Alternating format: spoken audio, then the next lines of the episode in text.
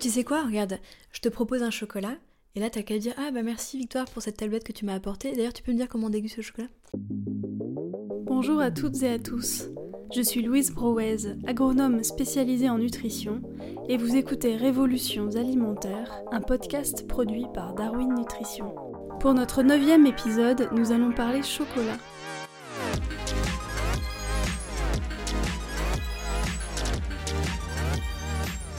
Lorsqu'on me demande quels sont les axes que je prône en nutrition, j'évoque souvent trois piliers. La diversité, la végétalisation de l'assiette et le plaisir. Le plaisir est aussi une production, nous dit Bill Mollison, l'un des fondateurs de la permaculture. S'il n'y a pas de plaisir en cuisine, tout est mort et désenchanté. Et quoi de mieux que le chocolat pour illustrer à quel point le plaisir est primordial? Le chocolat est pour la majorité d'entre nous une grande histoire d'amour et de gourmandise. 12 kilos, c'est la quantité de chocolat consommée chaque seconde par les Français. Cela équivaudra à 8 fois le poids du Titanic chaque année. Je vole Jack Je suis le maître du monde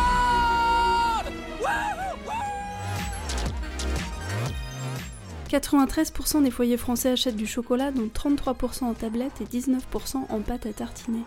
Et si 98% des Français l'apprécient, 30% d'entre eux votent chocolat noir. Mais savez-vous qu'il a aussi des bénéfices nutritionnels? Longtemps, il a été consommé pour ses propriétés médicinales. Il est d'ailleurs inscrit à la pharmacopée depuis 1886. Il a en particulier des vertus stimulantes, relaxantes, antidépresseurs et antioxydantes. Et pour parler chocolat, j'ai la joie d'accueillir Victoire Finaz, alias la chocologue, dont la bonne humeur, l'élégance et la gourmandise sont un régal. Issue d'une famille de chocolatiers lyonnais, Victoire a grandi avec une petite cuillère en chocolat dans la bouche. Dès 8 ans, elle fait le tour des meilleurs chocolatiers avec son père. Lors de sa formation en psychologie, elle écrit une thèse sur l'expertise en chocolat. Elle se forme ensuite aux côtés des plus grands chocolatiers. Elle voyage dans les plantations de cacao en Bolivie, au Mexique, au Guatemala, et se spécialise à l'école Ferrandi aux côtés de Pierre Hermé. Victoire invente alors son métier et devient chocologue. Elle forme particuliers et professionnels, crée ses recettes, lance sa propre marque, les Carrés Victoire. Dix ans plus tard, en 2018, Victoire écrit son premier livre, Super Chocolat, dont je vais citer la préface de Pierre Hermé. Victoire aime le chocolat, elle l'aime tant qu'elle a dessiné sa vie autour de lui. Comment aurait-elle pu faire autrement? Elle qui n'a que le cacao à la bouche. Depuis notre première rencontre il y a une quinzaine d'années, alors qu'elle était étudiante et travaillait sur sa thèse, Victoire n'a cessé de régler son pas sur celui du cacao, pour devenir une figure incontournable du genre et une critique de chocolat reconnue parmi ses pairs. Une chocologue, la seule au monde à ma connaissance. Aussi c'est elle que j'appelle lorsque j'ai une question qui me taraude sur le sujet. Sa culture dans le domaine est inouïe. Pour y parvenir, chose singulière, la jeune femme n'a pas suivi la voie professionnelle classique, mais un apprentissage personnel, dicté par l'analyse de la dégustation, la connaissance technique et sa sensibilité. Elle s'est rendue à la source, au cœur des plantations lors d'un voyage initiatique. Elle a écouté, étudié, goûté, patiemment, obstinément, exclusivement. Bonjour Victoire. Bonjour Louise. Pour commencer, dis-nous comment tu es tombée dans la marmite du chocolat. Alors écoute, euh, de façon assez évidente parce que j'avais un arrière-grand-père chocolatier à Lyon. Et donc mon père a été euh, élevé dans la chocolaterie familiale et donc du coup j'étais bercée par ces histoires de cuves en chocolat et, de bonbons de chocolat euh, en tout genre. Et en fait, il nous a donné le goût très vite d'apprécier le chocolat. Et c'est vrai que ça a été un peu un produit de prédilection. J'en mangeais tout le temps en cachette pour mes goûter le matin, euh, en poudre. Euh, et voilà. C'est... On a l'impression que ça t'a plutôt réussi. Et aujourd'hui, tu dis que tu es chocologue. Est-ce que tu peux nous dire ce que ça signifie, être chocologue? Ah, Écoute, chocologue, oui, c'est un mot que j'ai inventé pour euh, créer mon métier, parce qu'en fait, j'ai voulu me spécialiser dans la dégustation de chocolat. Après une thèse que j'ai faite sur l'expertise en chocolat quand j'ai terminé mes études de psychologie. Euh, et, en fait, c'est venu un petit peu en boutade à la fin d'une animation que j'animais. Euh, une personne me dit, mais c'est quoi votre métier? Vous animez comme ça des dégustations. L'onologie était très connue à l'époque, c'était il y a 15 ans, mais pas la chocologie. Et je lui ai dit, bah écoutez, c'est vrai, je suis psychologue, maintenant je suis devenue euh, chocologue. Voilà. Et en fait, il s'est marré, et je me suis dit, bah en fait, voilà, c'est un mot qui décrit bien cette démarche parce qu'en fait, euh, ça fait écho à mes études de psychologue et euh, c'est aussi un clin d'œil à l'œnologie parce qu'en fait, je me suis formée très vite avec les œnologues parce qu'il y a beaucoup de similarités entre le vin et le chocolat et notamment dans la dégustation. Et voilà, je trouve que c'était un titre qui définissait bien mon métier. Une petite question de débutant pour se mettre l'eau à la bouche. Est-ce que tu peux nous dire en quelques mots la différence entre chocolat noir, chocolat au lait et chocolat blanc? La différence déjà c'est la couleur et c'est la composition. C'est très simple, chocolat noir c'est de la pâte de cacao, donc c'est de la fève euh, moulue, fève de cacao moulue avec du sucre. Chocolat au lait c'est de la fève avec du sucre et de la poudre de lait. Et le chocolat blanc, en fait, on va presser cette pâte de cacao, on va en extraire tout le beurre de cacao qui est blanc, et on récupère ce beurre de cacao, on met de la poudre de lait et du sucre, et on a le chocolat blanc. Et alors, question euh, pour un petit peu enchaîner là-dessus, développer, euh, est-ce que tu peux nous parler des bienfaits nutritionnels du chocolat et peut-être en particulier plus du cacao? J'imagine que les bienfaits nutritionnels sont plutôt euh, dans le cacao que dans le chocolat. Exactement, en fait les bienfaits sont vraiment dans cette masse cacao, c'est-à-dire tout ce qui a la couleur marron. Donc cacao poudre, pas dans le beurre de cacao. Donc c'est vrai que dans le chocolat blanc, malheureusement, c'est délicieux peut-être, mais en tout cas il n'y a pas les bienfaits du cacao dont on parle. Euh, il faut savoir aussi qu'au niveau nutritionnel, c'est la même valeur calorifique. Donc en fait, une tablette chocolat noir, lait ou blanc, c'est 500 calories environ la tablette. Euh, il faut à peu près 1500-2000 calories euh, par jour pour un homme ou une femme. Donc c'est vrai que voilà, c'est assez calorique si on mange une tablette de chocolat. 4 tablettes maximum par jour. ça. ça va, c'est presque 5 fruits et légumes par journée. On y est presque. Mais en tous les cas, ce qu'il faut savoir, c'est que en effet, c'est pas la même composition. Et si on veut aller chercher les bienfaits, je préconise plutôt le chocolat noir à fort pourcentage de cacao. Parce que ça veut dire, par définition, moins de sucre. Parce qu'une tablette 70% de cacao, ça veut dire 30% de sucre. Donc voilà, 80% de cacao, ça veut dire 20% de sucre. C'est mathématique. Et donc ce cacao, quels sont ses, bienfaits alors Alors les bienfaits du cacao sont nombreux. Euh, d'ailleurs, euh, ça me passionne tellement que je suis en train d'écrire un livre avec euh, le docteur nutritionniste Afidalol sur fait toutes les dernières études scientifiques qui montrent tous les bienfaits du cacao qui finalement agit sur notre corps de la tête aux pieds. Donc c'est assez fascinant de découvrir tout ça en détail et on raconte plein d'anecdotes et les je dirais les principaux bienfaits c'est d'abord son pouvoir antioxydant qui est vraiment reconnu dans toutes les études et euh, qui est très puissant et bien plus fort d'ailleurs que le vin rouge ou le thé vert, à savoir. Euh, et puis son deuxième effet que j'apprécie beaucoup, c'est un stimulateur. Il y a un petit peu de caféine, il y a la théobromine qui vient en fait activer le cerveau, donc ça permet de euh, stimuler l'éveil, la concentration, l'apprentissage. Donc c'est quand même quelque chose qui est très important dans notre vie au quotidien. Alors il faut plutôt le consommer le matin et le midi que le soir? Écoute, on le consomme un peu comme quand on veut. Moi, personnellement, j'ai des envies différentes selon le matin. Euh, matin, je suis plutôt chocolat au lait et après, je corse après mon déjeuner le soir. Le docteur Afidalol me conseille plutôt de consommer le chocolat le matin parce que justement, pour ses vertus stimulantes, il trouve que c'est génial d'avoir un petit shoot de cacao le matin. Euh, c'est quand même assez calorique, on l'a vu, donc il faut éviter d'en manger trop le soir. Donc le meilleur moyen, je trouve, c'est de l'intégrer dans un repas. Donc terminer un repas avec un carré de chocolat à la place d'un dessert d'ailleurs, c'est vraiment ce qu'il y a d'idéal pour euh, maintenir sa ligne. On en parlera peut-être après. Euh, et, après, c'est vrai que le soir, la tablette de chocolat devant Netflix à minuit, bon, c'est pas totalement recommandé. J'ai lu aussi dans ton livre, euh, qui est magnifique, qu'il avait des propriétés antidépresseurs. Oui, c'est vrai. Pour plusieurs raisons. Euh, déjà, il y a la sérotonine qui agit, qui permet de pallier en fait aux effets dépressifs. Et il y a une autre chose qui me semble très importante, c'est l'effet psychologique. Parce qu'en fait, le chocolat, à ma connaissance et de par mon expérience, c'est le seul aliment qui est aussi chargé euh, affectivement, émotionnellement. C'est un aliment en fait qu'on nous introduit dès l'enfance en termes de euh, en guise de récompense, de plaisir, ça rappelle les fêtes familiales, c'est la fête, euh, c'est le plaisir, c'est la convivialité, c'est la joie. Et en fait, je pense que c'est vraiment un aliment que les enfants affectionnent tout de suite, beaucoup plus que la mangue ou le kiwi.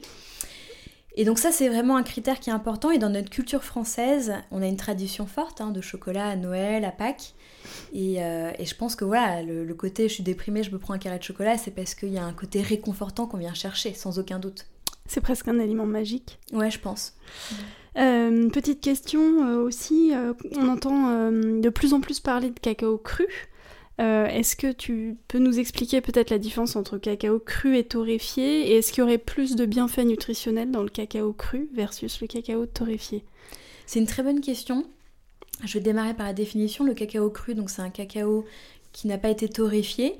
on récupère les fèves qui ont été fermentées, séchées, on va les nettoyer et ensuite de ça, on va les broyer et on va en faire un chocolat qui va du coup avoir un goût très végétal parce qu'on n'est pas du tout dans un goût de cacao qu'on connaîtrait parce que nous ce qu'on connaît c'est le goût du cacao torréfié. C'est ce qu'on trouve en supermarché et un peu partout. Euh, donc c'est une démarche très particulière avec un goût très particulier. Euh, le cacao torréfié, donc les fèves passent au four à 110 degrés en général euh, chez les artisans et à 140 chez les industriels. Donc la torréfaction est bien plus forte chez les industriels parce que ça permet de, gagner du temps et de l'argent. Euh, donc c'est vrai que moi je préconiserais d'abord d'aller déguster du chocolat chez les artisans parce qu'en effet il y a une torréfaction plus douce et donc du coup un, un plus grand respect des nutriments qui forcément sont un peu abîmés pendant la torréfaction. C'est vrai que si jamais on veut une qualité propre bah, le chocolat cru est parfait. Après, en termes gustatifs, c'est une expérience très différente. Donc après, c'est les goûts et les couleurs, c'est chacun son choix. Mais à ma connaissance, il n'y a pas d'études scientifiques qui montrent que le cacao cru est meilleur pour la santé. Tu l'as évoqué rapidement tout à l'heure, est-ce que tu peux nous parler euh, de la diversité des chocolats, des origines, des typicités, toi qui as voyagé? Écoute, c'est ma grande passion, le voyage. Et justement, même à travers, tu vois, quand je suis dans mon salon et que je déguste différentes origines de chocolat, j'ai l'impression déjà de voyager. Et c'est ça qui est fascinant avec le chocolat, un peu comme le vin. Nous, on connaît bien le vin en France. Et on voit à quel point, selon les cépages, les terroirs, euh, les régions, euh, les producteurs, euh, les vignerons, en fait, on, a des expériences totalement différentes. Et c'est exactement pareil avec le chocolat. On a des mélodies très différentes selon les pays, selon la botanique, selon les planteurs. J'en parle beaucoup dans mon livre, c'est vrai. Et très rapidement, j'ai envie de, quand même signifier que la botanique, c'est vraiment le pilier fondateur pour le goût et la qualité. Et après, évidemment, on va jouer euh, et va influencer euh, le, terroir et puis oh, pourquoi pas le climat, la main de l'homme. Euh, et qu'on trouve des familles aromatiques très différentes. je goûte des... Hier soir, je goûtais un chocolat de l'instant cacao, j'avais des notes de fruits de la passion, d'ananas, de pamplemousse, puis un autre, j'avais de la note de noisette torréfiée. Puis un autre, j'avais du fumé du végétal, de la fougère. Enfin, c'était magique. J'ai adoré. Et euh, on a déjà parlé euh, dans le podcast de fermentation, et en particulier de levain. Et je crois que le chocolat subit aussi une étape de fermentation. Euh, est-ce que tu peux nous parler de cette étape de fermentation? C'est une étape cruciale dans le traitement post-récolte du cacao parce qu'en fait c'est une étape qui va façonner les précurseurs d'arômes du cacao. C'est-à-dire que sans fermentation, euh, il n'y a pas de goût cacao. Sans fermentation, tu croques une fève, il y a une espèce d'acidité qui est assez désagréable et un goût végétal de pissenlit. Donc sans fermentation, tu n'arrives pas, tu n'accèdes pas à la magie du chocolat.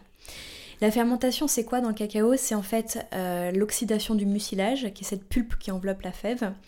Le mucilage va s'oxyder au contact de l'air, va devenir alcool, donc ce sont les sucres du mucilage qui se transforment en alcool, et les fèves vont brasser dans cet alcool.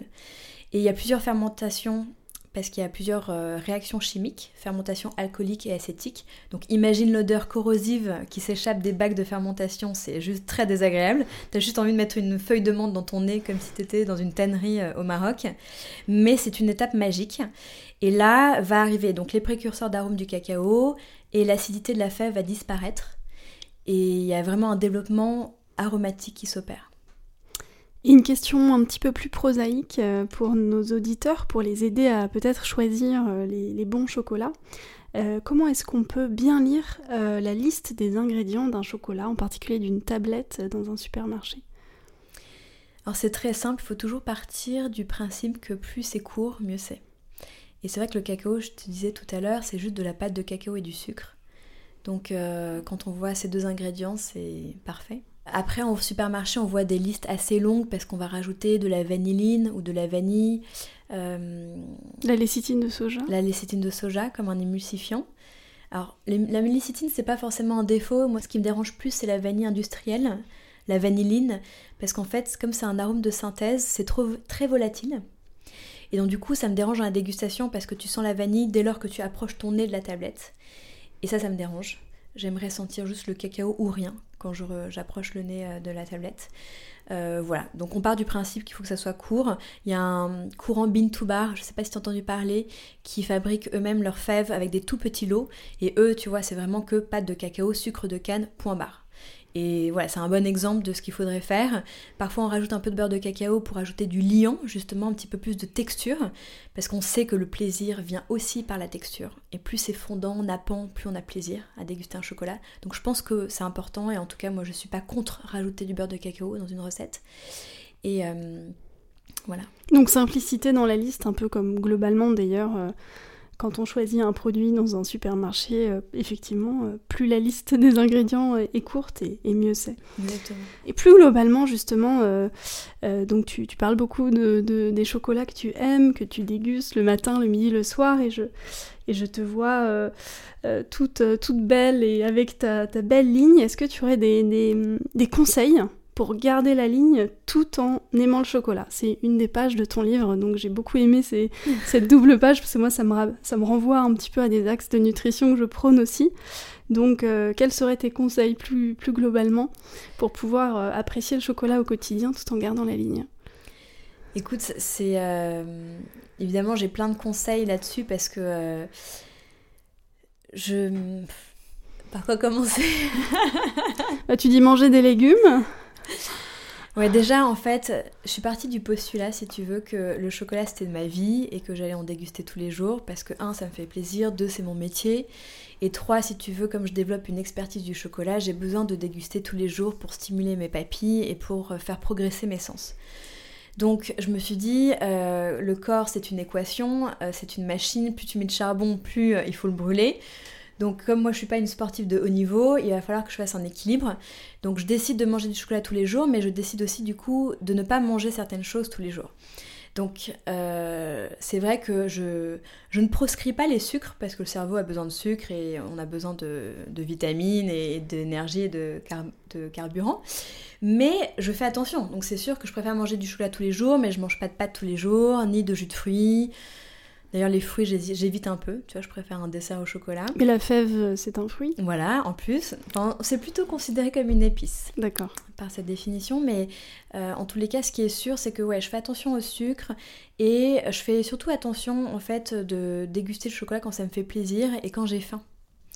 Euh, en fait, c'est hyper important pour moi de ouais, de déguster le chocolat quand j'ai faim. C'est un mini détail, mais par exemple, mes dégustations, je les place plutôt vers 11h, 11h30 avant le déjeuner, et après j'enchaîne sur un déjeuner salé, parce que là j'ai vraiment besoin de salé après. Euh, ou euh, une dégustation vers 17h quand j'ai mon petit creux. Ah oui, le fameux creux 16-17h. Ouais. Donc ça, c'est mes moments idéaux pour euh, grignoter mon chocolat et c'est vrai que c'est beaucoup mieux qu'à minuit, comme je le disais tout à l'heure. Et après, ouais, vie super active. Moi, enfin, je suis rarement assise plus de 3 heures d'affilée, donc j'ai un rythme de vie euh, voilà, très actif. Euh, euh, je fais du yoga, j'adore la glisse, enfin, je suis très sportive. Ouais, je, suis, plutôt quelqu'un de tonique à la base. On me voit rarement dans un canapé. Donc tu arrives à allier nutrition et plaisir. Voilà. Et hum, avec quelle boisson assortir la dégustation de chocolat? Moi, c'est une question que je me pose souvent. chocolat, vin, chocolat, café. qu'est-ce que tu qu'est-ce que tu conseilles? Écoute, ça dépend des moments et des envies. Moi, je fais, je tout. En fait, tu vois, bon, c'est sûr que moi le matin, j'aime bien un petit café avec un chocolat au lait. Après le déjeuner, je prends aussi mon, café avec un chocolat noir. Euh, le soir, je suis plutôt tisane. Euh, parfois, il y, a un repas, on a une super bouteille de vin rouge. Euh, bah voilà, un dessert chocolat, c'est top. Ou, j'anime d'ailleurs beaucoup de dégustations vin et chocolat ou chocolat et spiritueux. Moi, j'adore les spiritueux, j'adore le vin, donc je le marie vraiment avec plein de choses et j'aime ces expériences d'accord et, d'expériences aromatiques. Avec une tisane de gingembre? Par exemple, ouais, carrément. J'ai goûté ça hier, je trouvais ça parfait. Ouais, parce que le chocolat se marie très bien avec les épices. Ouais. Donc euh, ça m'étonne pas, c'est super. Euh, où acheter son chocolat? Une question aussi pour aider nos auditeurs. Écoute, moi j'ai envie de te répondre sur Internet. Parce que euh, sur Internet, tu as accès à tous les meilleurs chocolatiers de France. Et toutes les marques Bean to Bar qui se lancent, dont je te parlais, qui proposent des chocolats aromatiques, fins, euh, avec un vrai recherche, une vraie recherche en tout cas de, goût et de qualité. Et grâce à Internet, vraiment, on a accès à tout ça, donc ça serait dommage de s'en priver. On peut toujours aller de temps en temps au supermarché pour dépanner, mais je trouve que quand on rentre dans une démarche où tu veux vraiment apprécier le chocolat, euh, te laisser étonner, surprendre par des aromatiques un peu différentes et complexes, je pense que ça vaut vraiment le coup d'aller chercher des marques de qualité. On peut peut-être varier, avoir aussi quelques, quelques tablettes du supermarché et puis acheter aussi sur Internet. Bien sûr, c'est ce qui fait l'art de, du plaisir, c'est varier les plaisirs. La diversité des, sources d'approvisionnement. Euh, alors, et pour finir, est-ce que tu pourrais nous partager deux recettes, euh, une euh, sucrée et une salée des, des, recettes que tu aimes particulièrement ou que tu fais souvent, des recettes simples, originales?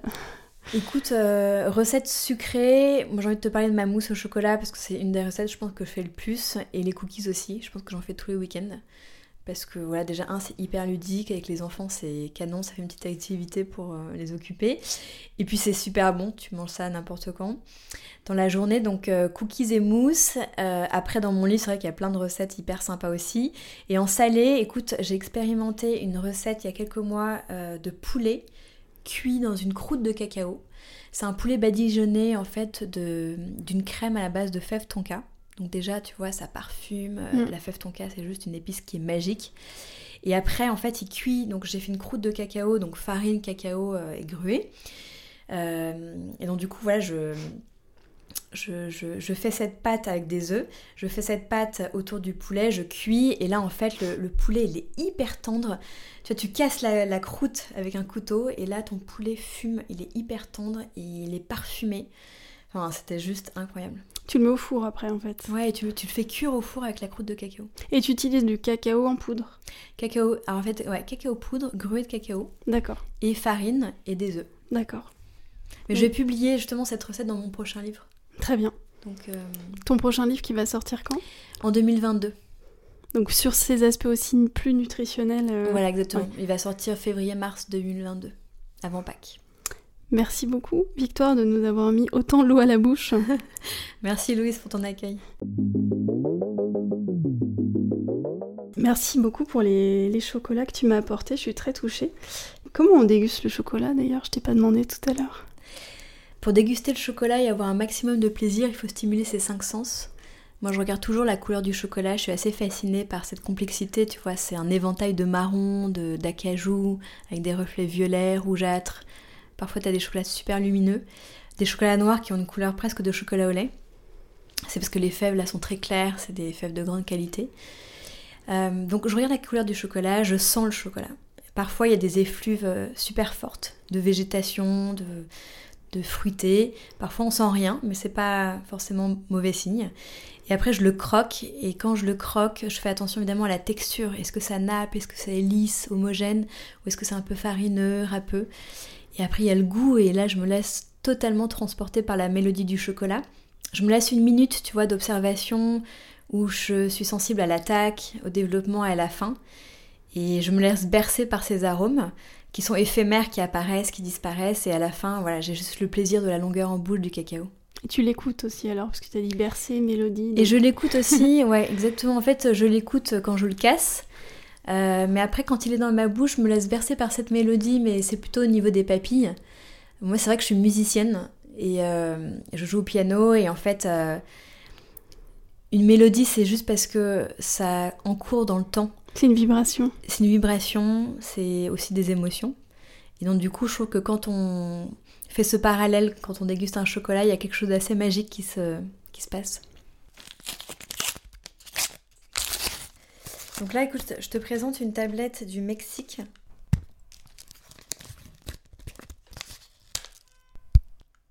Qui a des notes un peu végétales. Euh, c'est un chocolat qui est très doux et euh, qui est vraiment délicieux, d'ailleurs parfait pour maintenant. Tu vois, c'est juste avant de déjeuner.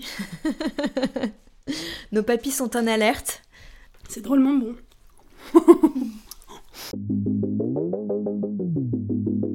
Merci d'avoir écouté cet épisode du podcast Révolutions alimentaires produit par Darwin Nutrition. Merci encore à Victoire de nous avoir autant régalé. Si vous avez aimé cet épisode, pensez à vous abonner sur votre plateforme de podcast préférée et à nous laisser un avis sur Apple Podcast. À bientôt